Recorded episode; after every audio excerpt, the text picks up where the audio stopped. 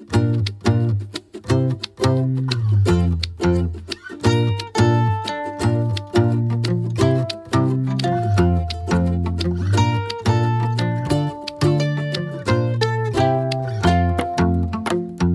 Lia.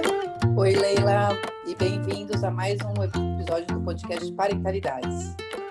Número assusta. No Brasil, são mais de 5 milhões e meio de crianças sem o nome do pai na certidão de nascimento. O abandono paterno é uma realidade e um sintoma dos nossos tempos. Também é um sintoma dos nossos tempos pais que querem estar cada vez mais próximos e conectados com seus filhos, deixando para trás a figura do pai provedor. Esse contexto complexo nos convida a debater como devemos encarar a paternidade no século XXI. E quem gentilmente aceitou embarcar nessa conversa com a gente é o André Azevedo, marido da Luciana, pai do Fernando e do Theo, professor e educador parental. André, bem-vindo. Ah, deixa eu fazer só um parênteses. O André fez uma das formações uh, de educação parental comigo e ele era o único homem do curso.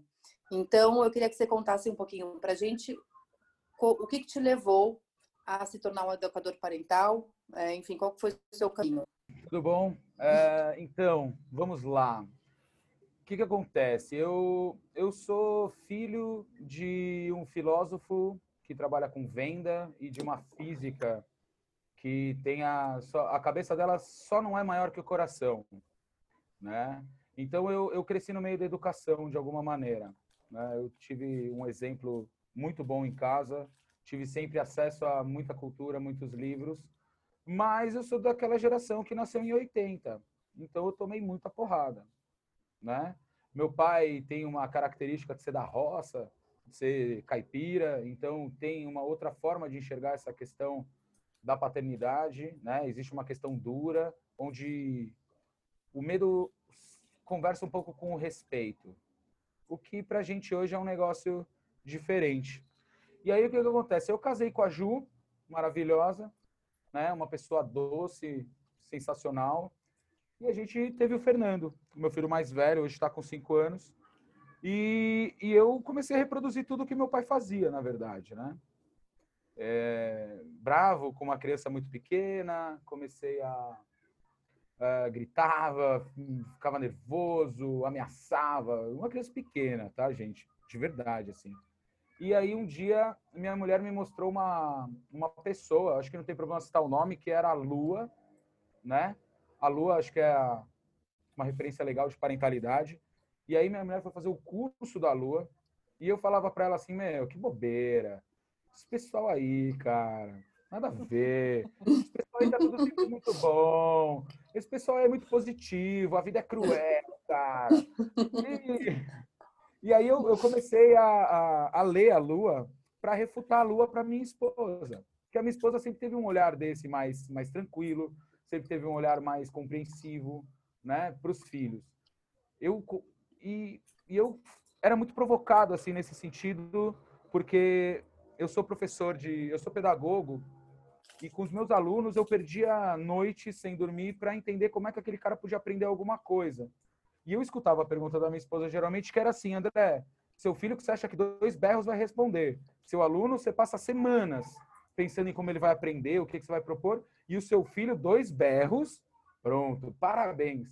E aí eu comecei a, a, a ler essas coisas, envolvia parentalidade, envolvia é, disciplina positiva, e sempre naquela, naquela leitura meio pegando um ranço, sabe? De, ai, que chato, que, que tudo dá certo, que mundo que essa galera vive. Até um dia que eu li um texto, eu acho que era da Lua, que ela falava sobre celular, alguma coisa assim. Ela falou, e aí eu cheguei e disse não para ele, porque esse é o meu limite. E acabou. Aí eu falei, opa, tô conhecendo alguém aqui que tá me entendendo. E aí comecei a abrir minha cabeça um pouquinho mais, fui conhecer a Lua, tive a oportunidade de participar de umas rodas, e eu comecei a entender o quê? Que a forma que eu educo meus alunos no sentido que eu dou aula pode ser mais parecida com a forma que eu trabalho com os meus filhos.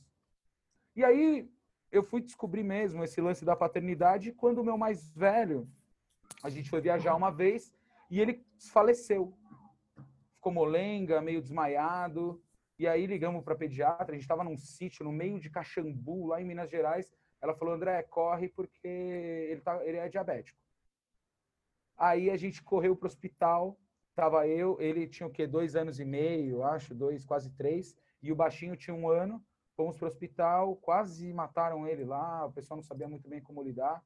Deu uma baita briga, tiramos ele daquele hospital, fomos para o hospital maior, numa cidade perto, e eu tava, juro que a cena é meio essa, assim, eu estava dirigindo o carro no meio da madrugada, um frio daquela Serra Mineira, um frio congelante de julho, meu filho de um ano atrás, coberto até a orelha, e eu seguindo a ambulância. E aí eu parei meio aquela coisa assim, putz, se meu filho morrer, o que, que ele teve de mim, assim? O que, que, que, eu, que, que eu fiz? E aí, na, de verdade, foi onde eu meio que caí na real. E eu comecei a falar, puxa, eu, eu, eu tenho umas ideias aqui na minha cabeça que, que elas, elas são uma coisa mais compreensiva. O que está me tirando desse lugar? O que que, o que, que, o que, que me faz retrucar? O que, que me faz ser criança como a criança e gritar, e espernear e ficar chateado? E aí, no meio desse caminho, acabei conhecendo a Lia, uma pessoa fantástica, né? Num curso que a gente fez lá da Magda, que é um super bacana. E para mim, assim, o que, que ficou na minha cabeça, né? Que a Magda ela traz o modelo de parentalidade da Magda. E eu tenho o modelo da parentalidade do André. Porque o que, que acontece? Eu parei com isso de, às vezes, ficar procurando a resposta. E, assim, eu acho que o que me, me torna pai, o que me faz me perceber como pai, é que eu estou querendo saber as verdadeiras perguntas que eu tenho em relação à educação que eu tenho com meus filhos a educação dos meus filhos, né? E, é, e o meu processo dentro da parentalidade tem sido esse. No fundo, o, o, o, meu, o meu trabalho, e aí eu tenho algumas coisas, tem algumas coisas que eu converso só com pais, por exemplo, a gente faz, eu tenho um, um parceiro, a gente organiza umas rodas, eu tenho algumas palestras, a gente está caminhando nesse sentido também, e, e, e, a, e, a, e a pergunta que eu faço para o pessoal geralmente é essa, o que, que você quer saber sobre ser pai? O que, que você quer saber sobre relação parental? Porque eu não sei se eu sei responder isso ainda. Hoje, eu sei o que eu quero. Amanhã, não sei mais. E não porque é, é, é curto o pensamento, ou é curta a ideia, mas porque todo mundo muda. As reações que eles vão ter vão ser diferentes, as minhas vão ser diferentes, a forma que a gente está vivendo é diferente. Quem ia suspeitar que a gente ia ficar tantos meses dentro de casa, né? Então, assim, todo aquele plano perfeito que você tinha veio por água abaixo e você nem sabe o que, que você quer. Você nem sabe a pergunta que você tem. Então, eu, eu, eu sou mais pela perseguição de umas perguntas do que de obter algumas respostas fáceis que vão me frustrar. Como me frustravam e me frustram até hoje. Eu vejo alguém falando assim: não, para o seu filho ficar tranquilo, você tem que abaixar e olhar no olhar dele.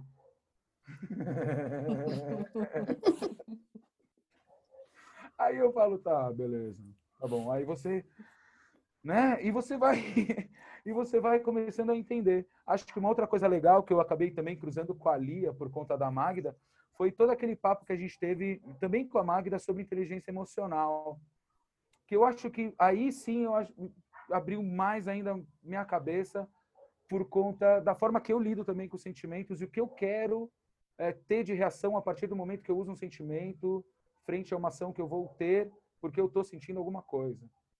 E quando a gente coloca o filho nesse meio, piora, né? Parece que é uma coisa mais complicada, porque junta expectativa com o desejo, com o que eu estou sentindo e com o que eu quero que ele faça. E aí a gente entra nesse bolo. Foi assim que eu entrei, que eu conheci a parentalidade, na verdade, viu, Leila? E foi assim que eu acho que eu me tornei pai. A gente tem um problema sério, a gente que é pai a gente não, não, não, não, passa a gestação. Esse é um problema para mim muito sério, que os pais muitas vezes uh, é meio bobo que eu vou falar, mas todo mundo passa aquela fase da vida que os amigos estão casando, né? E aí que só se fala disso, né? É muito chato. E tem uma hora que você não aguenta mais falar de casamento, mesmo quando você vai casar, né? E aí o que, que você vai fazendo? Você vai se separando disso. Você vai juntar com aquele grupo dos solteiros, sabe? vai tomar uma cervejinha ali com o pessoal dos solteiros. Com o Mudar de, o assunto, né? É, com o lance de ter filho, o, a gente já nasce sobrecarregado de muitas coisas. Então, você passa nove meses da gestação ali da criança e só se fala disso. E você fala, ah, mas eu queria falar de outra coisa. Eu queria falar do jogo, do Corinthians, queria falar do livro. Mas as pessoas vão falar, vão, elas se sentem obrigadas a te dar dicas o tempo todo. E aí você já nasce meio cansado. A mulher, na minha, na minha cabeça, a mulher vai criando um laço com esse bebê. E a gente, de repente, recebe ele do médico. Pá! Ou recebe ele da parteira, ou uh, o que seja. Aparece na sua mão. E aí você olha e fala, putz, agora já era, né? Acabou, acabou o futebol de quarta-feira. Acabou, né? Acabou a cervejinha do domingo. Ai, meu Deus, e agora? E a gente vai pensando por esse lado. Só que se a gente também não acorda de algumas formas e começa a pensar sobre, é um problema. E aí eu vou falar um negócio, desculpa, eu falo pra caramba. É, vocês, vocês começaram. Pode falar. Valeu. Mas vocês começaram de um jeito legal, porque vocês falam toda a questão do abandono paterno nesse, nesse texto aí que, que a Lia leu de um jeito muito bacana, mas vocês também falam do quê? De muitos pais que estão querendo entrar. Porque às vezes eu acho que alertar os pais é uma necessidade. Alertar os pais, falar para os pais, olha, vocês têm que ser pais. Vocês não são uma carteira. Vocês, sabe, vocês não são um machão provedor. Você pode conviver com a sua família. É, não deixa passar essa oportunidade, né? Exatamente. Só que o que, que acontece? O que, que os pais têm recebido ultimamente? Só pancada. E aí um perfil que fala sobre isso, por exemplo, no Dia dos Pais, quem vai seguir esses perfis são pessoas que estão interessadas na paternidade e só vem porrada. Só vem paulada em cima deles. Então, vamos morder e assoprar, sabe? Porque a gente sabe do, do abandono paterno, que é um problema absurdo. A gente sabe da questão do abandono paterno com os, o nome na certidão, hein? Ainda mais sem uhum. o nome na certidão. Então Sim. a gente sabe dessa responsabilidade. A gente quem? O pessoal que está buscando, que está tentando ir atrás, que não são pais perfeitos. Mas vão entendendo que existe um espaço que eles devem ocupar. Sim. E eu acho que isso que tem mudado, viu, gente, na. É, é, eu também sinto isso, André. É, antes de mais nada, bem-vindo. É, eu queria só dar um, um, um aviso. É, a Magda que o André cita é o primeiro episódio aqui do nosso podcast. E eu te conheci. Boa lembrança. Também, é, e eu é. te conheci também. Na, eu não fiz a certificação com você, mas você foi visitar a Magda na última vez que ela esteve aqui no Brasil, que foi no começo do ano passado. Já não sei mais, ó, foi no segundo semestre, já, já me perdi com essa pandemia toda. Foi ano, ano passado. Lá, é, e você tem uma visão muito, muito interessante e aí, aí eu quero entrar já sobre ser pai, né? É, eu concordo com você, eu acho que tem um massacre em cima dos pais. A gente sabe da realidade, mas a gente sabe também que tem uma parcela é, importante, interessante mesmo dos pais fazendo esse movimento para quebrar com essa essa coisa cultural arraigada na sociedade, que é o, como você falou, é o pai carteira, é o pai provedor. Não, agora eu quero sentar e brincar com meu filho, eu quero fazer o, com meu filho o que meu pai não fez comigo. E aí a gente entra nessa chamada nova masculinidade, né?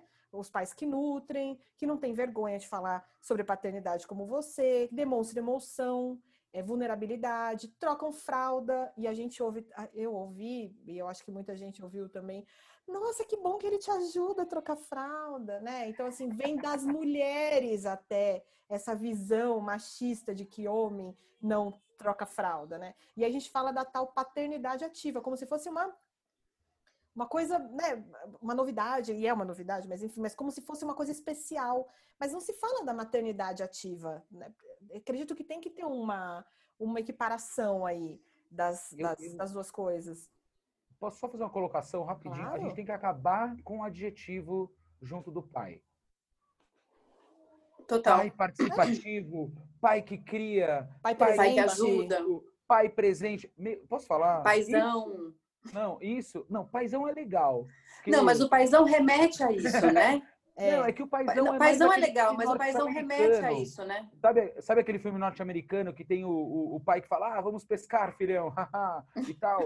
Esse tipo de, de coisa, né? O paizão, ele, ele é aquele pai animadão, assim. Mas o que eu acho não, que tem que tirar é o adjetivo. Porque ninguém fala sobre a mãe presente. Sim. Ninguém fala sobre uma maternidade ativa e consciente. Uhum. Né? Por quê? Porque o rojão estoura na mão de vocês, gente. E por um lado, a gente que vai entendendo, o que, que a gente vai fazendo? A gente vai entrando pedindo licença. É. Por quê? Porque existe, por exemplo, eu, eu, tive conversas muito boas, você falou da Magda, eu falo, adoro a Magda, a Magda é uma fofura. Magda, se você estiver ouvindo, um beijo. Né? Beijo, assim, Magda. Ela é muito linda, maravilhosa. E a gente conversava uma vez, muito sério, por sinal, porque eu falei uma coisa para ela, eu falei, mas sabe, eu, é, a, a gente tá ficando sem vergonha, quando você disse. A gente tem conversado sobre isso no churrasco. Nossa, meu, fiz não sei o que com meu filho, nossa, tal, não sei o que, né? Que eu acho que ainda tem a ver com as bolhas que a gente convive. Uhum. Mas, ao mesmo tempo, eu falei assim, é muito difícil quando você sente que você não faz parte. Então, quando você é pai, quando você é homem, quando você é marido, você sente que você não faz parte daquilo.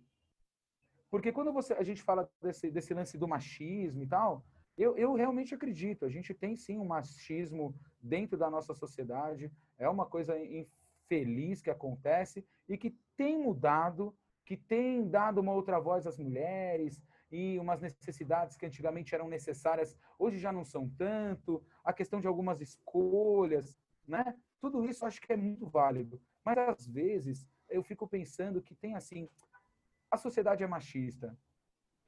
O homem não cria os filhos e mantemos uma sociedade machista. Então, de alguma forma, não é colocar a culpa na mulher, mas muitas vezes aquela coisa do não, amor, pode deixar que eu faço, é afastar o seu marido. Uhum. É afastar o seu marido. Né? É aquela coisa assim de é, eu não posso deixar que o circo pegue fogo porque o cara não vai saber o que fazer. Pode. É, essa, essa era a minha pergunta é, seguinte, assim, né? A gente e a gente, porque eu me incluo nisso e, e eu acho que muitas mães também se identificam. É, a gente tem dificuldade de incluir o pai na rotina, na relação, é, mesmo quando o pai está disponível. Né? Imagina quando ele não está, mas enfim, mesmo com o pai disponível e querendo, a gente tem uma dificuldade. É, tem uma dificuldade de delegar funções, que a gente acha que elas têm que ser executadas da forma que a gente faz. É, como que como que como abrir esse espaço, né? É, como os pais podem abrir esse espaço? Como eu, eu, eu acho que, assim, entrar assim, aí no meio? Eu acredito muito uh, no casal, aquela coisa é meio antiga, mas essa coisa de uma só carne eu acho que é uma coisa que tem que ser muito real isso. Quando a gente está falando de casal, tá? A gente está falando de, de pessoas que se amam e, e educam seus filhos a partir disso. E é uma coisa que eu sempre faço, eu sempre me apresento primeiro como marido. Aí eu sou marido, eu sou pai, aí eu sou professor. Minha ordem de prioridades é essa, tá? Então, eu não sou uma pessoa devota a outra, mas é uma pessoa que eu tenho um amor muito, muito profundo. Então, assim, primeiro, se não tem conversa, não tem mudança. Segunda coisa, o homem não é idiota. Eu acho que às vezes vocês acham que a gente é muito idiota. E outro dia eu estava falando isso com a minha esposa. Falei, meu, olha só, né? Isso antes da pandemia. Você vai ter reunião hoje à noite. Olha a mensagem que você me mandou. Olha, amor, tem ovo, tem não sei o quê, eu deixei não sei o quê preparado, não sei o quê, não sei o quê, não sei o quê. Falei, meu, pra quê? Você acordou uma hora mais cedo do que você tem que acordar para deixar tudo separado? Para te ajudar, amor. Não, mas não precisa. Aí o que, que acontece na semana seguinte? Que ela tem a mesma reunião no mesmo dia. A mesma coisa. Até que um dia o que, que eu fiz? Eu fiz uma coisa diferente. Então eu pedi pizza. Aí ela chegou em casa e falou: André, mas vocês não comeram nada que eu deixei? Falei: Não, meu, eu sei até pedir pizza. Aí ela né? Porque eh, de alguma forma, eu acho que as mudanças, elas têm que ter o bom humor. Não tem como a gente procurar esse espaço sem a mulher também não se sentir culpada. E aí não pela culpa que a mulher deve sentir, no sentido de obrigatório. Ai, putz, fiz uma coisa errada, estou culpado. Não, por toda a carga sócio-histórica que ela carrega. Ela carrega de que ela tem que sempre dar conta só que o que, que acontece com alguém que dá conta? As não dá conta. Dando... Não, não dá. Não dá. E aí o que acontece? O cara tá, às vezes, no sofá, E eu sou a personificação disso, gente. Jogando um videogame, você entendeu? Vendo um filme e ela tá se matando. E lava a roupa, estende a roupa enquanto mexe a comida. Que dá... Por quê? Porque não, pode ficar tranquilo, Dé. Tá tudo sob controle. Então o que que acontece? A gente também, homem, tem que parar de ser, desculpa, a palavra bundão. A gente tem que chegar e fazer. Porque eu comecei a falar para ela, eu tenho uma história com a minha esposa que eu espero que ela não escute. Mas, desculpa, tem um motoqueiro aqui que ele adora mostrar que ele tem moto. Vida real. tem, uma, tem uma história que eu conto aqui, assim, da, da Ju, que aconteceu o seguinte. Logo que a gente casou, não tinha bebê, não tinha criança, não tinha ninguém, só eu e ela. E aí eu falei, pô, vou lavar a roupa, né? Porque na minha casa, na casa dos meus pais, eu assim, a gente tinha as obrigações ali. Eu falo, pô, vou lavar a roupa. Aí eu lavei a roupa, estendi a roupa. E aí ela chegou em casa, tal, olhou.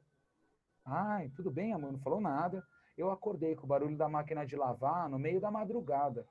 Porque ela disse para mim que eu não tinha lavado direito, que provavelmente tinha colocado menos é, amaciante do que era para pôr e tal, não sei o quê. Aí eu olhei para ela e falei, sério? Três horas da manhã, escondida, na madrugada, para lavar a roupa. Falei, não, gente. Falei, não lavo mais. E aí, o que, que vai acontecendo? A gente vai se acomodando.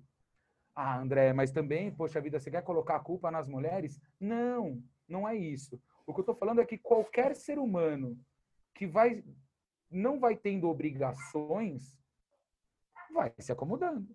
O que que precisa fazer, Lívia, ou Lívia, não, desculpa, Lia, que você comentou, que é muito, que eu acho que é muito legal. Deixar o circo pegar fogo deixar, a gente só vai se mexer, o ser humano só se mexe quando a água bate na bunda. Essa que é, esse que é o lance. A gente só vai atrás de alguma coisa quando a gente vê a necessidade disso. Você já assistiu? Eu lembro, Desculpa, eu lembro de um filme, não, só para fazer um comentário, eu lembro de um filme, é, nem vou lembrar o nome, nem nada, mas enfim, minha memória é péssima. É, que era um casal sem filho, mas assim, jovem e tal, mas meio que é, na discussão de uma separação tal, não sei o quê, e aí o, o, eles discutindo relacionamento tal, não sei o quê, e ela falava, e ele falava, mas eu não gosto de no negócio de lavar louça, tal, não sei o quê. Ela falou assim, mas eu quero que você queira lavar louça. Hum. Então eu acho que também tem uma expectativa irreal nossa é, de que vocês queiram fazer as coisas, né? E eu acho que não, talvez é isso, né? O que você falou, ah, a gente vai se acomodando, tal como, tô falando de você, tô falando como, né, categoria, né? Não, é... eu, eu, eu, me acomodo, hein, gente? Eu, e, André, é, e é isso, assim, vai se acomodando, tal, não sei o quê. Então não vai rolar aquele momento, falando, nossa, mas eu quero muito lavar a louça, eu tô vendo que você tá super, né? É, não, preciso fazer um comentário, peraí. Preciso fazer um comentário. Primeiro dia de casados aqui, e eu conto essa história para todo mundo. Tem 10 anos, a gente completou 10 anos. É, eu cozinhei. Eu trabalhava em jornal na época, entrava às duas da tarde, então era um almoço super cedo, super simples, assim, pra gente comer, né? Eu ainda ia trabalhar uma semana depois, depois que a gente ia sair de lua de mel. E aí eu cozinhei e o meu marido disse. É... Aí eu falei, vou lavar a louça rapidinho. Não, não, você cozinhou e eu lavo. E no segundo dia foi igual. E uma coisa que ele nunca tinha feito na casa dos pais dele. E aí eu me acomodei também. É o inverso. Mas a gente é. divide, né? Ficou muito. Pra... Eu adoro cozinhar, odeio lavar louça. E para ele, lavar louça virou terapia. Olha só que coisa interessante. Eu tenho o inverso também, né? Tem. É deixar fazer. Tem. Deixar fazer. Não deixar que eu faço. Não, imagina deixar que eu faço. Ele nunca mais vai ter a proatividade de, de não, deixa aqui, eu lavo, né? Mas enfim, só um. Não, posso... pode ficar. E, e você, e você não lavar a louça de novo, né, Leila? Porque achou que ficou mal lavado, né? Não. não, então. Ficar é. mal lavado, eu coloco na pia de volta, ué. É isso aí, ué. O que eu, para mim, o, a tarefa né? de casa, gente, eu não sei vocês, é a tarefa mais inútil de ah. todas é secar a louça. Secar a louça. Que deixa Total. o copo. Sou deixa contra o copo, secar a louça. Então, vocês precisam conversar com a minha esposa. Porque deixa o copo todo com pelinho, sabe é. assim? A gente tem uns pratos mais escuros, aí você passa o pano, fica aquele monte de pelinho. É, essa é uma tarefa doméstica que eu brigo. Eu falo, eu acho um absurdo. Mas lavá-lo. Então, a gente tem que encontrar os momentos também. Porque, querendo ou não, a gente é da rotina. Uhum. Se um cozinha e o outro lava. A rotina tem que acontecer, beleza. né? Exato. E, e, se a gente deixar na rotina o, o, depois eu faço, ou deixa que ela faz, ou deixa que ele faz, não tem. Não, vai entrar na rotina. E aí a gente vai perseguindo isso, né? Só que eu acho que o, mais complicado é a questão dos filhos. Mais do que tarefa doméstica, acho que o complicado é a questão dos filhos. De a mãe Sim. ser a que educa, muitas vezes, e o pai ser o que brinca. Uhum. Isso, para mim, hoje, que eu tenho visto com os amigos e com pessoas conhecidas e com alguns alunos, eu tenho visto muito isso. Ah, não, meu pai é o da hora, meu pai é o legal, professor. É o divertido, é... né? Tudo que minha mãe não deixa fazer, ele deixa. É. Então, aí eu acho um perigo. Acho mais perigoso ainda do que o serviço doméstico. Porque o serviço Sim. doméstico, a faina do lar, querendo ou não, tudo se ajeita, uhum. seja da melhor ou da pior forma. Mas quando você tem aí uma diferença entre formas de não não entre ser a pessoa, mas entre formas de pensar a educação da criança, aí eu acho um problema. Aí eu acho mesmo, né? E maior é o problema ainda quando os pais moram juntos, tá? Porque se você tem os pais separados, você ainda tem na cabeça da criança aquela coisa, ó, na casa do papai eu posso fazer isso, na casa da mamãe eu faço aquela outra coisa. Então quando você mora na mesma casa, a criança fica em total parafuso. E o homem, muitas vezes, para ter menos trabalho, o pai, para ter menos trabalho, ou também para calar uma culpa que ele sente por não conviver com essa molecadinha aí, com esse filho, ele embarca. Exatamente. Sim, é. Exatamente. O é. combinado aqui em casa é o combinado que era da casa do meu pai, assim. Meu pai dava uma raiva porque a gente ia perguntar as coisas para ele. Imagina, adolescente. Pai, vai ter churrasco na casa do Flavinho. Aquele churrasco que vai a menina que você gosta. Já tá, você já tá planejando tudo que vai acontecer no churrasco. A música que vai tocar, a hora que você tal, tudo. Aí chega, posso ir? Vou pensar. Não, você quer saber agora, porque você já tá falando com o cara que você vai fingir que você vai dormir na casa dele e tal, sabe? Já tá aquela coisa. E aí, e que, por que, que ele falava que ele ia pensar? Porque ele ia falar com a minha mãe. E se eu falasse com a minha mãe, ela falava, eu vou pensar. Porque eu ia falar com meu pai. Né? E, e, e eu acho que isso, às vezes, quando a gente vai para os mais novos, a gente não faz muito isso. E as crianças sapateiam na nossa cabeça, né? Eles, eles entendem o jogo rapidinho. Rapidinho, é. Rapidinho. Não é só idades mais avançadas, não. Os pequenos já Exatamente. conseguem. Exatamente. Então, acho que assim, como pai, o que, que falta pra gente como pai? Falta iniciativa muitas vezes? Falta. Falta é, é, sentir ali que tem um espaço para isso? Falta. Mas falta correr atrás também. Falta correr atrás de, de informação, falta correr atrás de o que, que eu posso fazer, falta correr atrás de assistir um vídeo, ler um livro, né? Falta, falta um pouco uh, gastar tempo. Eu acho que a mulher ela vai sentindo isso porque está crescendo um negócio dentro dela. Está crescendo um carocinho ali dentro dela, então ela começa a correr atrás ela começa a correr atrás de um livro, ela começa a correr atrás de, um, de, um, de uma aula, ela começa a correr atrás de tipos de parto que eu posso fazer. Tudo isso vai acontecendo. E o cara não.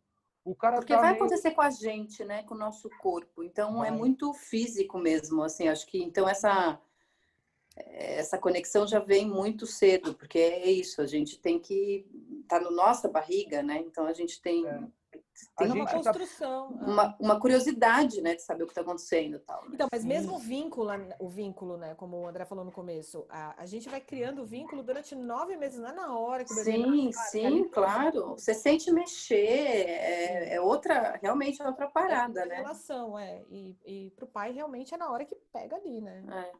É, é, é um negócio Agora, pelo... para mim, por exemplo, eu penso, eu penso o seguinte, eu a gente ouvia, tanto eu e minha esposa somos pedagogos, né? Então a gente ouvia muito assim: ah, vocês estão tranquilos, porque vocês são pedagogos e tal. Eu lembro da semana que o meu filho veio para casa, o desespero que é. Porque vai chegar aquela sua tia nena, que todo mundo tem uma tia nena, né? Aquela tia velha que tem verruga no queixo, sabe? Com três pelinhos. E ela vai chegar para você e vai falar assim: filho, cuidado, porque se o bebê virar, ele perfura o pulmão dele com a costela. Porque a costela dele ainda não aguenta o peso do corpo. Sabe esses conselhos bons? Conselhos bacanas. Que a gente Tranquilizam. Pai de primeira viagem, maravilhoso. Ótimo, você não dorme mais, você fica olhando pro berço. E aí a criança não faz nada, ela fica parada, com os bracinhos levantados lá, linda, não faz nada. Aí você põe um travesseirinho do lado, porque vai que vira, né? Vai que vira. E aí você fica entrando nesse negócio. E aí você começa a ir atrás, porque você vai sentindo a necessidade. Não que o homem precise engravidar para entender o que é ser pai. Eu acho que não é isso. Uhum. Mas eu acho que vale também um pouco de querer entender o que está acontecendo. Porque o que, a gente faz quando a nossa mulher está grávida? A gente reclama com o amigo. É isso que a gente faz. Meu, não consigo dormir mais, cara. Ela levanta a cada meia hora pra fazer xixi, cara. Uma coisa horrível. Meu, já viu o humor como é que fica? Tem o pé inchado que ela reclama. E aí você começa a falar esse tipo de coisa. Porque é aquilo que te afeta. Vocês estão numa viagem para dentro de vocês da animal, sensacional, espetacular. E a gente está achando que seu pé está inchado, você está reclamando. E está torcendo para você não ter o desejo de grávida, de me acordar de madrugada. É, no fundo é isso. Então o que falta para a gente também é um pouco de interesse. Isso é normal. É, normal é, no eu... sentido de, de cultural. Só que a gente uhum. precisa começar a romper com algumas coisas. Eu, eu, de vez em quando, eu entro lá no, no, perfil do Instagram e olho né, as estatísticas tal. Não sei se a da Leila deve ser parecido também. Mas, assim, é, a, a, a, esmagadora maioria dos seguidores é, é de mulheres. É, e aí, assim, é isso que você falou, né? É, falta, parece, um interesse no assunto, às vezes. É, porque o que, que faz a, as mulheres chegarem, e eu não estou falando em mim, estou falando em assuntos variados sobre maternidade, etc., que eu imagino que o perfil seja mais ou menos parecido, né? Eu o que, que, faz as mulheres chegar, as mães chegarem, né, é, e estarem abertas à conversa, estarem abertas a consumir conteúdo, estarem abertas a repensar, a questionar, e os homens não. O que, que você vê como um, um, ainda, um obstáculo, ainda, assim? Nos... Eu, eu acho que tem essa questão cultural, que é uma coisa muito maluca, né, de que o homem manda, então eu não preciso ir atrás de muitas coisas porque quando eu falo, minha palavra é lei. Acho que tem uma parte que tem sido cada vez menor disso, dentro do, do, do, do núcleo de paz que eu, que eu conheço, assim, né, e que eu convivo.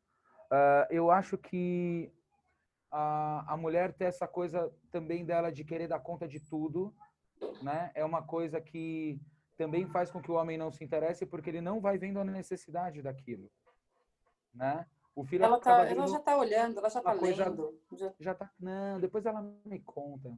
É. Você entendeu? Depois ela fala, ela fala pra caramba. Depois ela me conta. Sabe assim? E eu acho também o que que os pais, eles vou usar Magda de novo. Os pais não os pais não escutam os filhos de verdade. Os pais homens, tá? Quem, por quê?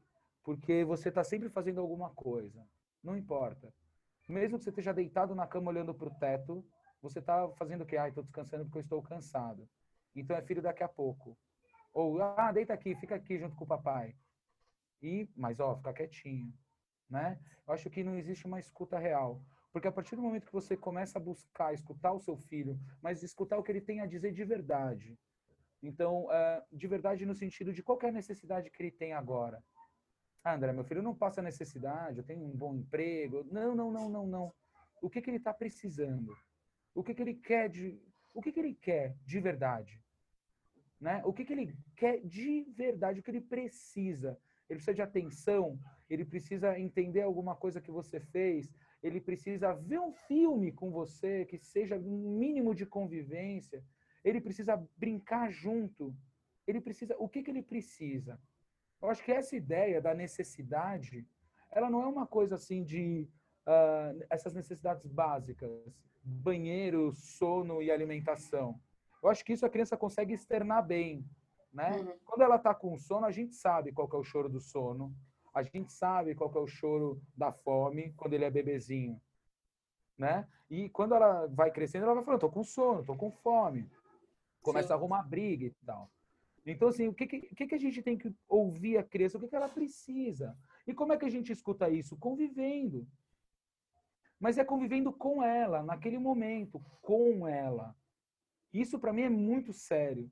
Essa coisa de escutar a criança é muito séria. O meu trabalho é esse.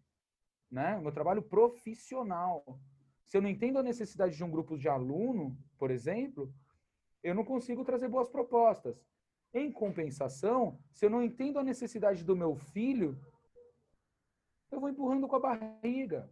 Vai ficando um negócio mais ou menos. Não existe uma relação.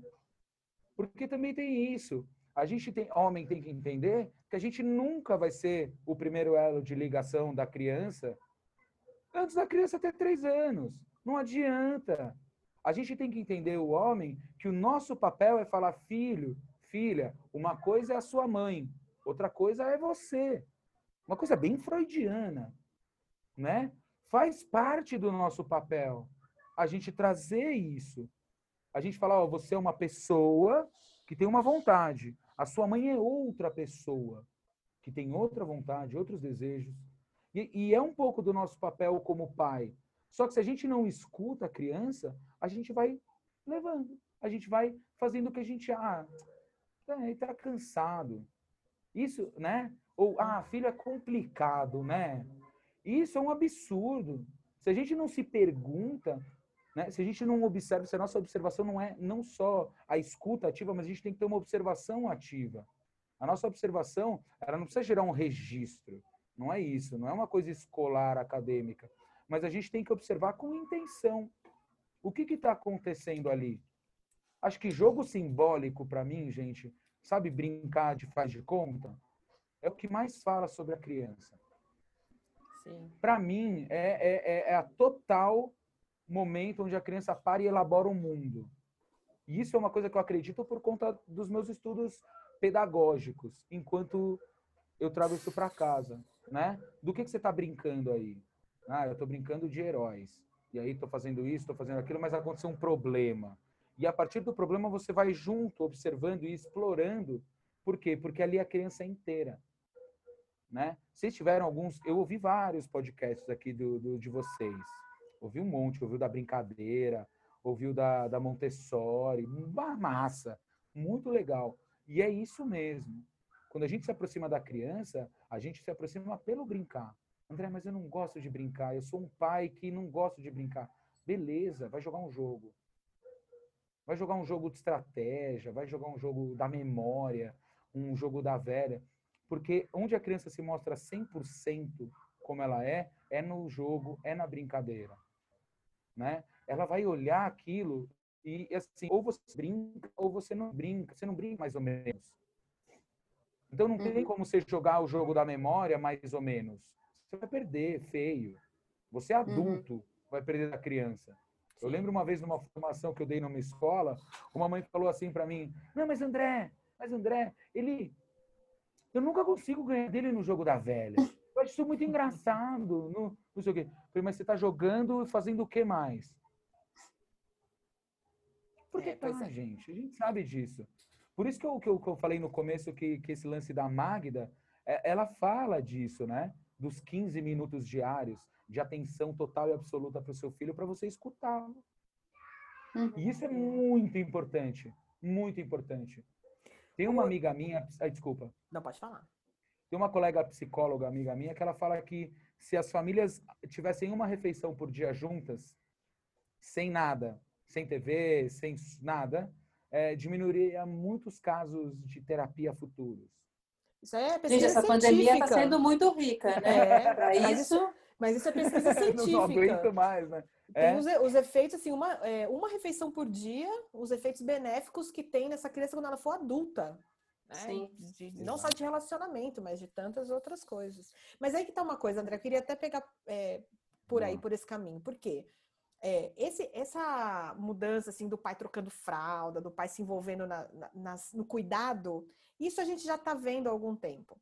O que eu vejo, que eu percebo muito das trocas, das conversas que eu, que eu tenho, é que as mães ainda se sentem muito sobrecarregadas pela educação emocional da criança. Então, é até mais fácil para o pai é, responder a um comportamento específico. Mas e a questão emocional, né?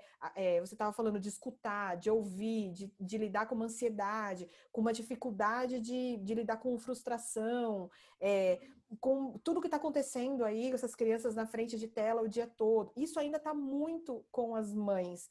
Talvez porque os pais tenham sido é, desencorajados quando eles eram meninos a, a, lidar com seus próprios sentimentos. Como é que você vê isso? Eu vejo isso assim. Eu, eu vejo é, é, muito. Na verdade, você, você, traz na sua pergunta, você traz a resposta, a resposta. né? A gente não pode, a gente não pode. Ó, homem não chora, cara. É. Nossa, quantas vezes? Que viadagem é essa? Sim. E quando você está querendo falar de uma coisa que está no seu coração, assim, né?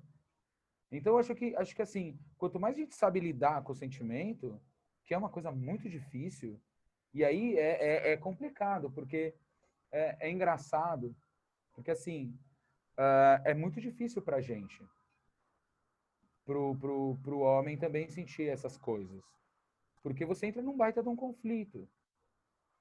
Porque você sempre ouviu uma coisa. E aí você tem que parar de. Você tem que romper com isso. Não é verdade? Uhum. Uhum. Então, assim, é importante dizer o que a gente sente? É. É importante dizer o que a gente sente. Só que você passa. Sem, ó, você tem que sempre ser o cara que, quando você entra na sala, a galera te respeita. Você tem que ser o cara que você não pode. Você não pode brochar. Ninguém é. Você, vai brochar? O que, que você é? Você não curte, cara? Você não curte esse negócio e tal? pô, né? Então, assim, a gente, a gente tem essa pressão, que na verdade não é muita, se você parar para comparar com o que vocês sofrem, tá, gente? De, de pressão mesmo com relação à cultura. Hum. Mas o que, que acontece? A partir do, do momento que a gente começa a entender a necessidade de entender o que a gente sente, muda. Então, por exemplo, a educação emocional fica mais com as mulheres. Com certeza. É óbvio que fica mais com as mulheres. Porque, assim, tem várias coisas que podem vir disso. Mas vocês, de alguma maneira, estão acostumadas a falar sobre isso. Para para pensar, não é só o homem ou a mulher, mas a minha geração, as gerações que vieram depois da minha, eu falei, sou da década de 80. Você está ou feliz ou triste. É. Você não pode estar chateado. Sim, primeiro, felicidade, as pessoas acham ainda que é um sentimento, mas beleza. Tipo amor. Não, não vejo como sentimento. Eu vejo alegria, tristeza, eu vejo raiva, eu vejo ódio, eu vejo rancor, eu, eu posso estar enojado, eu posso estar chateado, mas eu posso ser feliz tendo tudo isso. Na minha cabeça, é, minhas leituras sempre me levaram para esse lado. Mas a partir do momento que você tem uma, uma, uma sociedade que ou está feliz ou está triste, você perde muita coisa que está no meio. Então, a partir, né, essa coisa do nomear o sentimento é uma coisa muito importante. E se a gente não sabe fazer, a gente não sabe ensinar. Sim. Então, você fazer aquele processo de autoconhecimento, entender o que, que vai te levar a ter alguma reação a partir do que você está sentindo, isso é muito importante. Falta interesse de ir atrás? Falta interesse de ir atrás. Né? Só que, ao mesmo tempo, que, que vai acontecer geralmente? Quem que vai estar na linha de frente da educação da criança? Quem passa mais tempo com ela. Né? E aí, por exemplo, se for, como é na casa, tem um grande amigo meu que o, o homem é o dono de casa, tem um trabalho meio período, que ele é professor, e a mulher é uma executiva top. Quem cuida mais das coisas da casa e da educação das crianças? É esse meu amigo. Né? É raro? É raro. Acha que é assim que tem que acontecer? Não sei. Eu acho que cada casal acaba trazendo ali a sua, a sua forma. Eu não acho que exista um modelo único. Mas quem vai lidar com essa questão emocional? Quem está mais perto. Quem vai lidar com essa questão emocional? É em quem a criança confia. Porque se eu estouro muito com meu filho, como é que eu consigo acalmar ele? É. Ele vai trazer junto uhum. um medo. Ele vai trazer um medo do quê? Meu, meu pai pode estourar a qualquer minuto. Para que, que eu vou conversar com ele, né? Então, o que, que eu faço? Eu não, eu, eu não consigo. Se eu estouro toda hora, se eu não me controlo, eu não consigo acolher. E se eu não nomeio para ele, olha, eu estou muito pé da vida, eu estou muito bravo, estou muito chateado, eu preciso me acalmar, ele nunca vai ter o que? Esse repertório. Enquanto a gente não repertoriar essas crianças de possibilidades de agir frente ao que sentem, elas não vão ser inteligentes emocionalmente. Mas assim, ah, André, mas e o homem? Como é que o homem entra nisso? Numa revolução cultural. Quando a gente começa a falar sobre, as coisas vão o quê? Vão vão se multiplicando. Só que a partir disso, a gente também tem que ter um pouco de paciência. Porque não é assim, no instalar de dedos.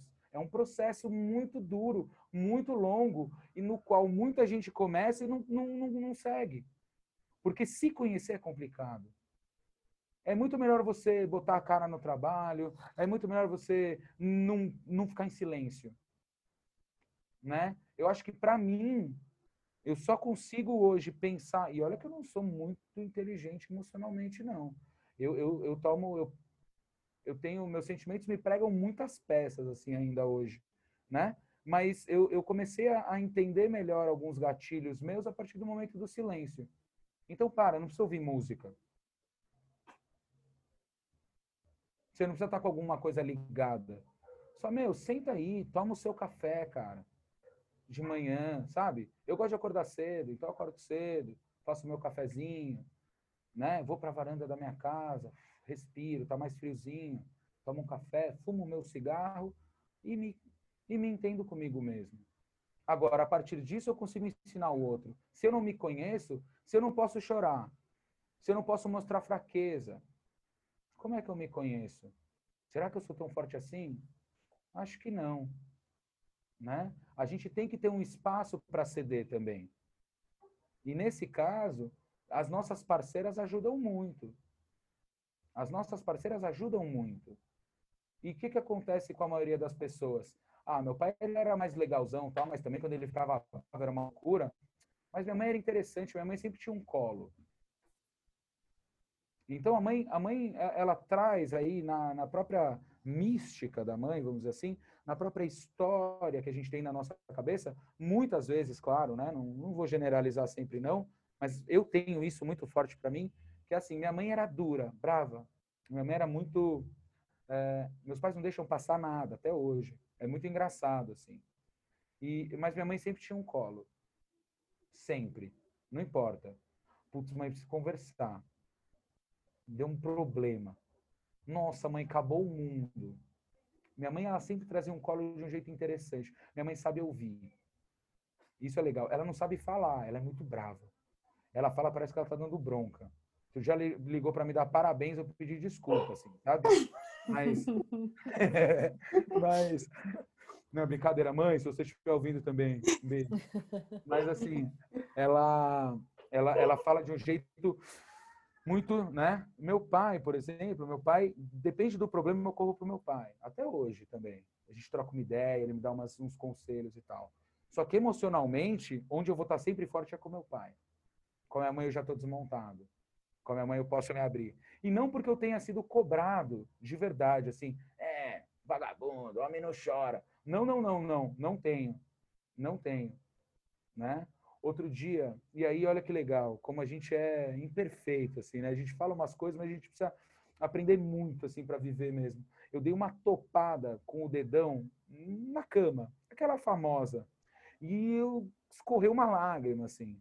O meu mais novo falou: Nossa, pai, nunca vi você chorar. Você chora? Isso me doeu, cara, me doeu muito, porque eu, eu nunca escondi que eu chorasse, sabe? Mas ele também nunca viu. Aí eu, a gente teve um, bateu um papo mó legal. Eu falei, lógico que choro, filho. Eu choro quando eu tô triste. Eu choro quando eu tô com dor. Eu choro quando eu tô com medo. Não tem problema. Eu choro quando eu tô com raiva. Eu choro. E aí você traz isso para ele. Eu, eu acho que a próxima vez que eu chorar, eu vou, eu vou falar, filho, filho, papai tá. Vem ver! Olha aqui, tira uma foto, sabe? Mas, na verdade, você fica, assim, como a gente fala pouco de é sentimentos também, é, é. né? E aí eu pergunto para vocês também, vocês costumam ter conversas sobre sentimentos?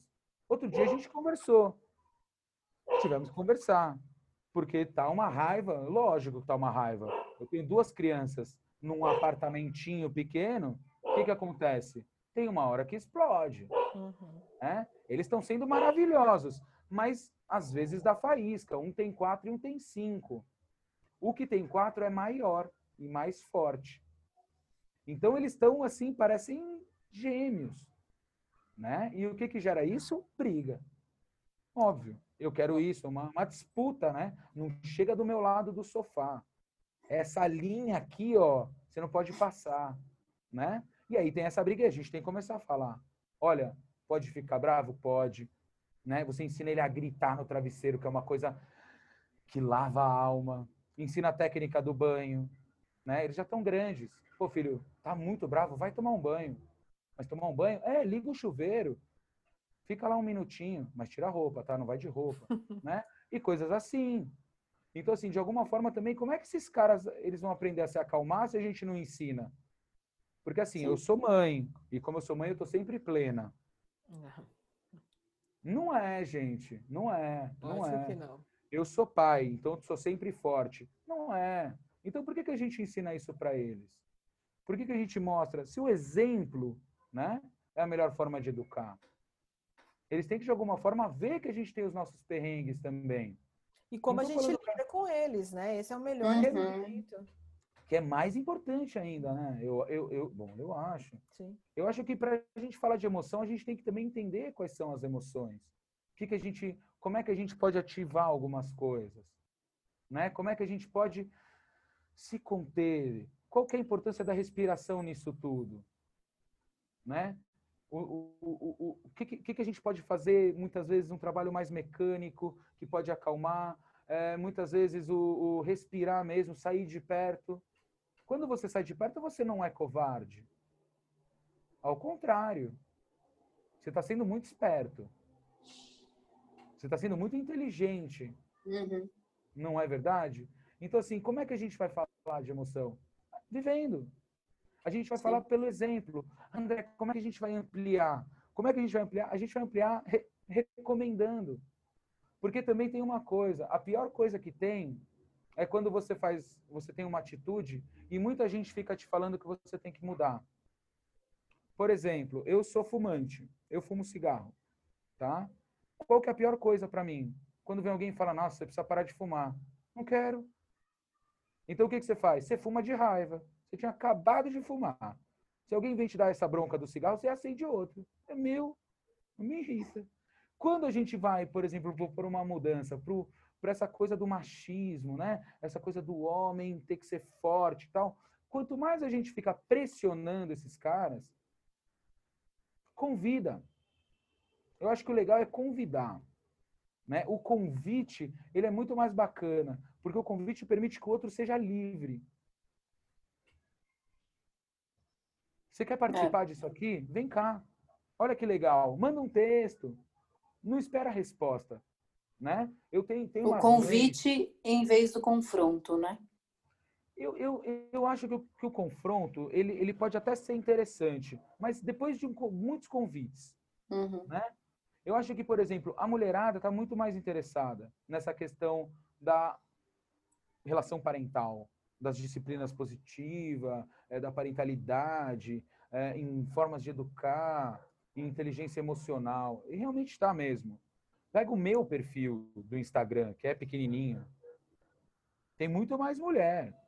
Porque, de alguma forma, eu estou bem parado, mas de alguma forma eu trago algumas discussões em relação a isso.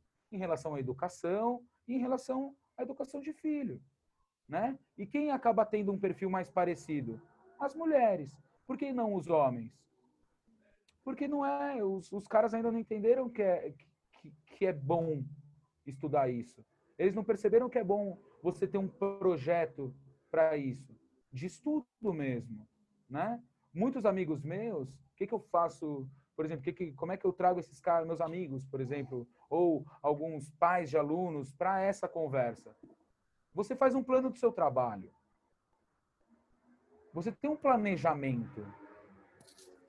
Por que, que você não pensa sobre a educação do seu filho? Lógico, lógico que a questão que eu trago assim não é assim, ah, então você tem que colocar todas as suas expectativas num papel e o seu filho vai cumprir. Mas assim, não, gasta um tempo pensando nisso. Né?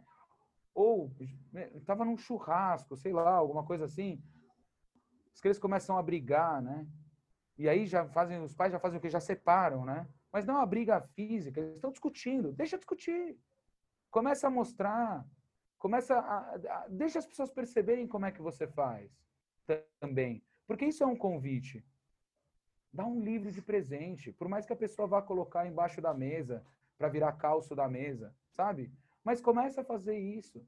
Começa também a criar espaços para as pessoas é, é perceberem essa necessidade. Esse podcast, manda para o seu amigo, né? Manda para o seu É marido. que a gente fica pensando também assim que é, a reprodução da vida doméstica, o cuidado com os filhos, são funções que são culturalmente assim bastante desvalorizadas pela sociedade, Também. né? Então, quer dizer, você atrair os homens, os pais, né, para essa função que é praticamente invisível, é, é, é, é difícil, né? Quer dizer, qual é o É, atrativo? Nenhum. Assim, de desse Muitos, jeito, mas assim, não. óbvio que Desse muitos, mas, jeito- sabe, mas é isso, né? Não, é- é- Mas é- Desse jeito que a sociedade funciona, parece que nenhum. É, é. Vamos, vamos pensar o seguinte. Eu, eu gosto muito de fazer um paralelo entre a minha profissão e, e- e ser pai. Né? O que, que, que aconteceu no, no final do século XIX no Brasil? A lei imperial sobre educação. Então, homens e mulheres, homens e mulheres, meninos e meninas, na verdade, tinham uma educação primária muito parecida. Aprendiam a ler e escrever, faziam as quatro operações, etc, etc, etc. E depois? Ah, depois os homens iam estudar ciências naturais, literatura, etc. E as mulheres iam fazer o quê? Iam estudar doméstico, via, serviços domésticos, corte, costura, é, não sei o quê, como, como cuidar de filho, etc, etc, etc. Na lei imperial está escrito que, pelo fato da mulher, lei imperial, tá? Pelo fato da mulher ter um raciocínio parecido com o da criança, recomenda-se que elas sejam as professoras. Recomenda-se. Por quê? Porque a mulher tem um raciocínio parecido com o da criança. O homem não. O homem tem um outro tipo de cabeça e tal. O que, que isso faz com a minha profissão? Tem mulher, né? A gente está mudando. Como é que a gente está mudando isso? Aos poucos. Então, quando eu entrei na faculdade, há muitos anos atrás, só tinha eu de menino na sala. Era igual o curso da Magda. Só tinha eu. Hoje, tem um monte. Tem um monte. E de vários tipos.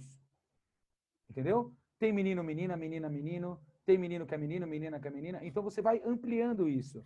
Por quê? Porque as escolas estão começando também a contratar. Porque muitas escolas Sim. têm um preconceito grande em colocar um homem para aula para criança. é. Sim, sim. E muitas vezes não é a escola, mas é o medo que a escola tem dos pais terem esse preconceito. Agora vamos lá. E a paternidade? A paternidade a gente cresce e vive achando que é só, ah não, eu pago as contas, levo meu filho no, no jogo, uma vez por semana a gente vai no parque e tá tudo beleza. Então, isso está começando a mudar. Como é que está começando a mudar? Está começando a mudar porque tem mais homens falando também sobre isso. Está começando a mudar porque os homens, muitos deles estão se sentindo convidados a isso. Por exemplo, eu, eu, eu, come, eu entrei pela Lua e pela Magda. Tem gente que entra, por exemplo, tem um cara muito legal, que é o Tiago, que é aquele paizinho vírgula. É um cara super bacana, escreveu um livro massa pra caramba sobre isso. Tem o Piangers, né, que é super famoso e tal, também que é um cara que fala sobre ser pai e as gostosuras disso. Acho que falta também a gente colocar um pouco das gostosuras, né? Eu Uhum. acho que quando a gente vai falar de filho, a gente já começa, putz, filho. Então, o homem e a mulher, por quê? Porque cansa. É muito difícil. Então, assim, nossa, você não sabe o que eu fiz. Putz, fiz um negócio mó legal com meu filho. Chegou e montamos um- uma, uma coisa, construímos um negócio, li uma história para ele, putz, foi uma delícia. Né? E a gente também começar a trazer essas gostosuras. Por quê? Porque o brasileiro tem esse complexo mesmo. A gente compete para ver quem sofre mais. Ai, o meu trabalho está muito difícil. Você não conhece Não, o meu meu tá mais. né? É, é, a minha vida é muito dura. Você não É. sabe a minha, né? Então a gente tem essa coisa também da nossa cultura de brasileiro. Então a gente precisa parar também de reclamar um pouco. Por quê? Porque quando a gente reclama, primeiro, as crianças estão vendo Uhum. e estão vendo. Segundo, quem, que- quem que você convida para participar dessa alegria que é a, a relação parental?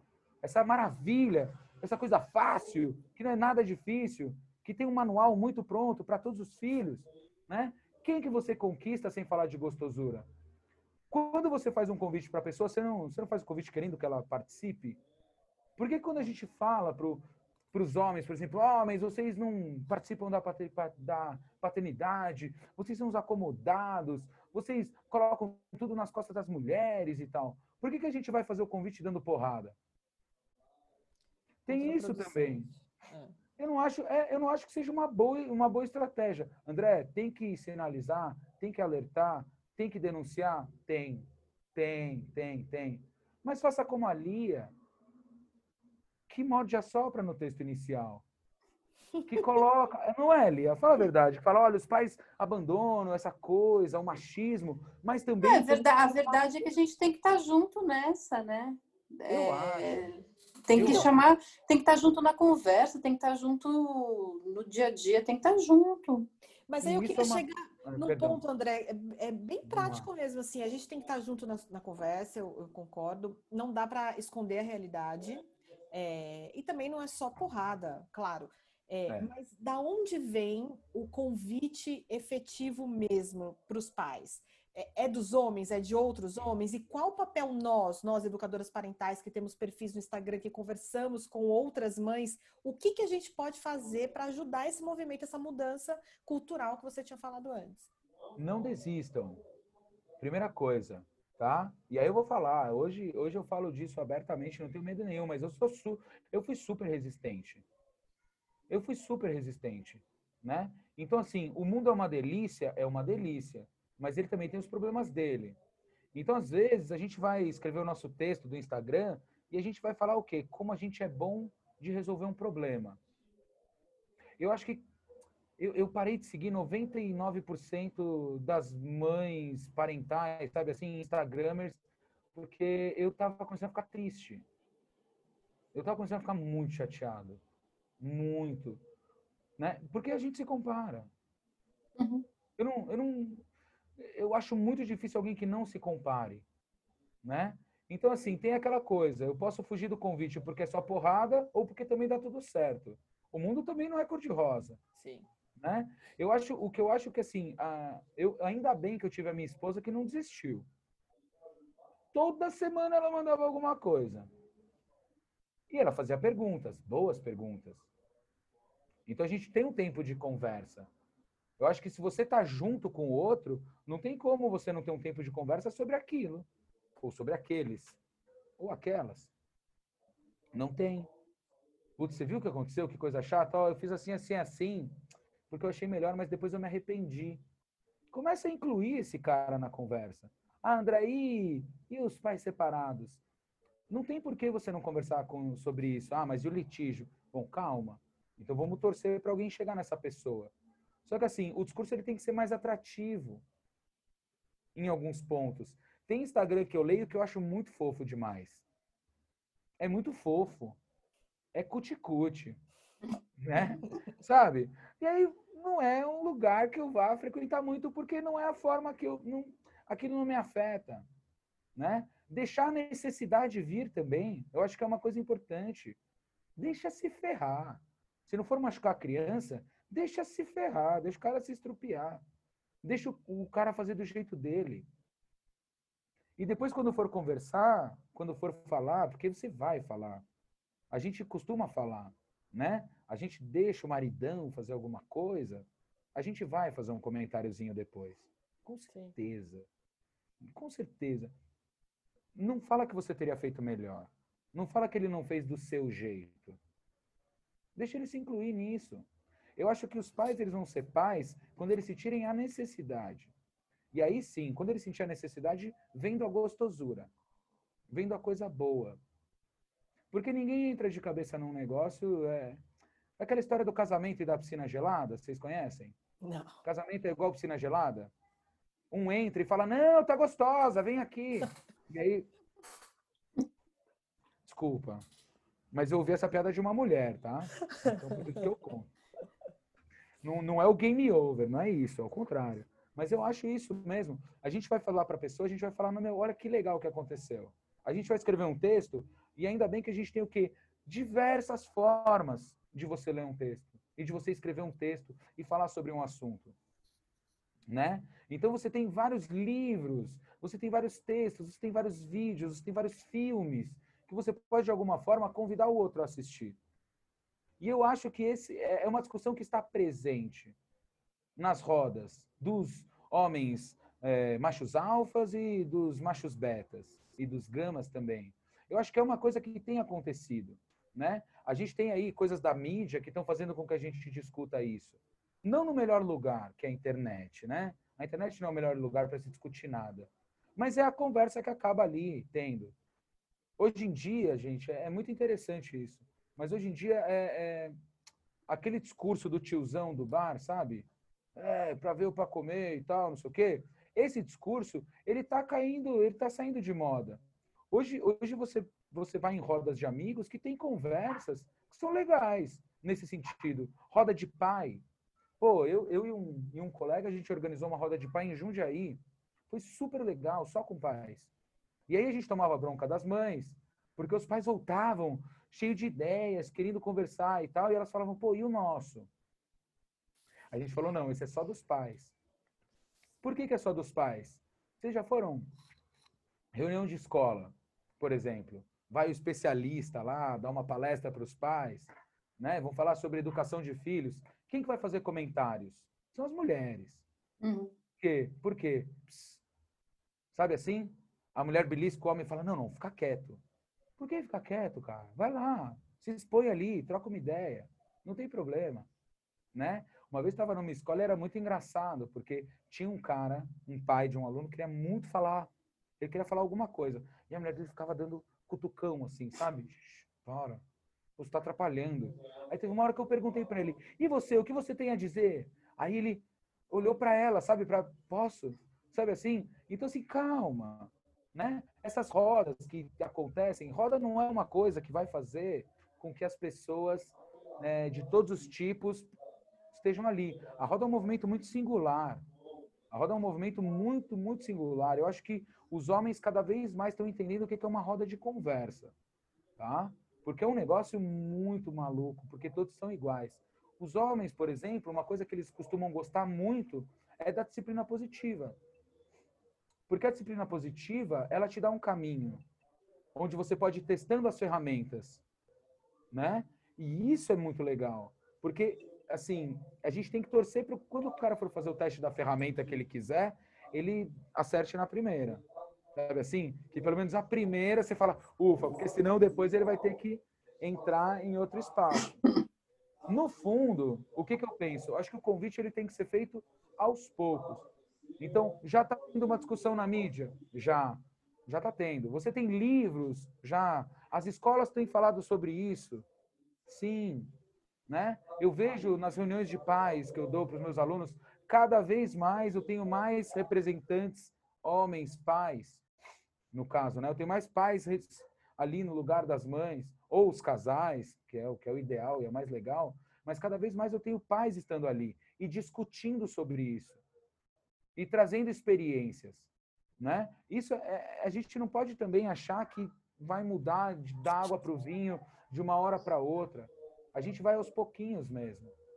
O meu convite, geralmente, ele é assim: você já conversou sobre isso com seu filho? Você já fez isso com seu filho? Você é mó legal. Se liga aqui, não sei o quê. Ou, ou você manda, nossa, eu tenho uns amigos meus mais da engenharia, que são os caras mais, mais de, né? É, o cara é mais como é que eu posso dizer? Ele não é tão abstrato, é o mais concretão assim. Eu mando dica. Oh, olha, olha que da hora que eu fiz com meu filho. Aí mando. Ele falou, pô, Dé, como é que você constrói? Como é que você. Pro... Mas eu, eu tenho um amigo que fala para mim, mas como é que você propõe para o seu filho para brincar? Olha que maluco. Aí você fala assim, mas você não propõe nada, você só começa. É mais simples, né, às vezes, do que. É, é. A gente a pode pandemia, imaginar. É. Essa coisa da pandemia. O meu mais novo, ele quer fugir dessa coisa online. Ele quer, meu, desaparecer. E a professora dele é uma pessoa muito maravilhosa. Ela é uma excelente professora, uma professora assim, nota um milhão. E eu nem gosto de nota. Mas o que acontece? Ele não tava, não tá confortável. E ela manda algumas propostas, ela manda algumas coisas. E se a gente chega para falar com ele, não quero, não gosto não sei o quê. Então, o que eu geralmente aqui a gente faz em casa é ele tem lá um desenho de registro para fazer uma é, por conta de uma história que eles ouviram. começo eu a fazer o desenho. Não o dele, o meu. Uhum. E aí, quando ele já está junto ali, que ele já baixou as armaduras, baixou a arma, aí você consegue muita coisa, porque tá gostoso, né? É, ele tá vendo você se divertindo, né? Exato. Ah, eu quero brincar de jogar bola. Eu começo a jogar. Eu quero brincar, sabe? As coisas não precisam ser também assim, desse jeito. Pode ser fluido. E ele pode dizer não. Eu acho que esse é o. É o eu, eu acho que assim, o, vocês, falam de, vocês falaram de convite, me incomodou muito, porque eu não sei a resposta. Acho que não existe uma resposta para o convite. Eu ainda tenho dentro de mim que eu sou um professor, então eu devo ter respostas. E não tenho, eu tenho muitas perguntas. Eu fico pensando que, que muitas vezes esse convite ele deve ser feito é, exercendo a liberdade. Sabe? É, eu acho que, acho que uma coisa que a gente precisa viver em casa é permitir que nossos filhos sejam livres. Que eles façam boas escolhas. E a gente pode permitir isso. Eu acho que esse é, é, é uma forma de convidar também. Trazer essa liberdade. Isso não quer dizer que seu filho vai fazer o que ele quiser. Acho que não é isso. Isso é outra coisa que a gente confunde também, né? Vontade com liberdade. Acho que é, uma coisa é eu ter vontade, a outra coisa é eu ter a liberdade de escolher fazer ou não, né? E, uhum. e eu acho que isso em casa também é uma coisa que ajuda. Um, acho que uma família, vamos dizer assim, um, um pai com os filhos, quando eles têm uma liberdade desde trato até de conversa, eu acho que é uma coisa interessante, né? Você garantir a possibilidade de escolha do seu filho não de é, não de, de virar um, um, um, escravo do seu filho, o escravo da vontade dele, mas permitir esses espaços de liberdade. Não é porque eu estou propondo uma coisa que essa coisa tem que ser realizada na hora que eu quero. Né? Eu acho que daí vem a escuta também, que a gente estava falando agora há pouco. Se eu não vejo a necessidade dele, às vezes eu proponho uma coisa num horário muito errado. Muito errado. Né? Eu nunca vou pedir para meu perguntar para o meu filho sobre uma lição de casa quando ele for mais velho, perto da hora de dormir. Uhum. Eu nunca vou fazer isso. Eu nunca vou chegar no meu filho no momento que ele está bravo e vou falar: não, filho, fica calminho, tá tudo bem, vai passar. Nunca vou fazer isso de novo. Já fiz, mas não vou fazer mais. Porque eu sei que não vai. Eu nunca, sabe assim, vou chegar e propor uma coisa que eu sei que ele não gosta quando ele não está aberto para isso, né? Eu não, é, hora de escovar o dente, pronto aí, ó, uma grande, um grande case. Deixa acabar o desenho. Qual é o problema? Lógico, ah, André, ele começou a acabar, ele, ele acabou de assistir um filme, começou um filme de três horas. Não, aí avisa. Ó, vamos dar um pause, escovar o dente, depois a gente volta. Aí se avisa. Eu nunca vou perguntar uma coisa que eu não vou estar pronto para ouvir a resposta. Filho, vamos tomar banho? Interrogação. Aí ele fala não. E aí você fica bravo. Não é verdade? Uhum.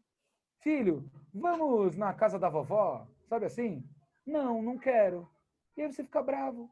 Você aquele discurso moralista. Ah, não, então assim, faça, tenha consciência. Eu acho que o convite ele é a partir dessas coisas. Então, se a gente convive e a gente. Eh, qualquer situação dessa é um convite para conversar. Quando você está num lugar público com seus filhos e você tem ali amigos próximos ou não, e você deixar a pessoa também perceber isso, né? E, e quem estuda um pouco a, a questão da relação parental tem que ser um pouco mais humilde também, sabe? Tem que parar de dar resposta para os outros. Eu acho que isso é uma coisa muito chata. Sabe assim? Às vezes você quer conversar com uma pessoa, a pessoa fala, então, porque o certo, de acordo com Janice Emerson, é que eu li no manual do estudante, dos parentais. Putz, isso é muito chato. Quando você vai com aquele ar todo pomposo, falar, não, porque é terrível, terrível, terrível. Aí você só afasta a pessoa.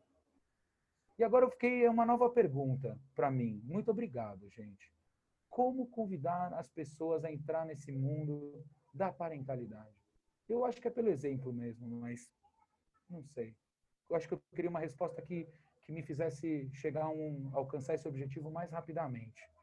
O exemplo ele exige uma paciência muito grande nossa. Que a gente quer que assim, pô, você não está vendo como eu sou maravilhoso? me imita, não é? E, e não é assim, né? Acho que acolher também. Porque às vezes a pessoa também vem, vem conversar com a gente. Pô, André, eu sei que você leu um negócio. André, eu sei que você dá aula. E a gente já quer dar resposta também, né? Uhum. Como se fosse um manualzinho. E a gente esquece de toda aquela maiêutica socrática de fazer boas perguntas que a gente usa com os nossos filhos. Não, eu, eu, eu vou estudar a arte das boas perguntas. E aí a gente fica dando resposta onde a pessoa podia ali ter um caminho muito legal, uma busca muito legal, a gente já põe um ponto final, né? Então também pensar nisso. Acho que é mais por aí, gente. Uau, André, que conversa Uau. boa. Desculpa, eu falo muito. Eu... Acho não, tem que pedir desculpa de nada. Foi incrível, acho que acho que vai vai ajudar, vai gerar muitas reflexões aí. Legal. Tanto do nosso lado como do lado de vocês. Vamos parar com esse negócio de lado. Então... Vamos não, digo assim, dos mães e dos pais, né? vamos parar assim também de, de, de, de, lados, vamos falar de adjetivo dos pais. Olha, vamos parar de É isso aí, coisa, é isso aí, né? isso aí. Vamos parar, vamos parar, vamos parar. Vamos parar. Para mudar tem que romper. Hein? Não, isso não, isso que eu ia falar agora. É, você disse que falou muito, mas eu acho que ficou muita coisa ainda a ser dita. Então eu te convido para voltar em breve aqui para o Parentalidades e eu espero que mães, pais, espero não, eu tenho certeza que essa conversa foi muito útil, abriu os olhos, acalmou o coração e deu muitas ideias, ó, muitas ideias. Eu quero te agradecer demais, André. Obrigada mesmo. Eu que agradeço. Super obrigada. É, até uma próxima. Gente, obrigado o convite de verdade. Eu, eu, eu adoro conversar. Eu gosto mesmo. E eu acho que eu aprendo muito falando. Então eu me, me dou mal às vezes porque eu falo muito e muitas besteiras. Mas a gente aprende, a gente aprende se ouvindo, né? É, também. Então eu agradeço muito o convite.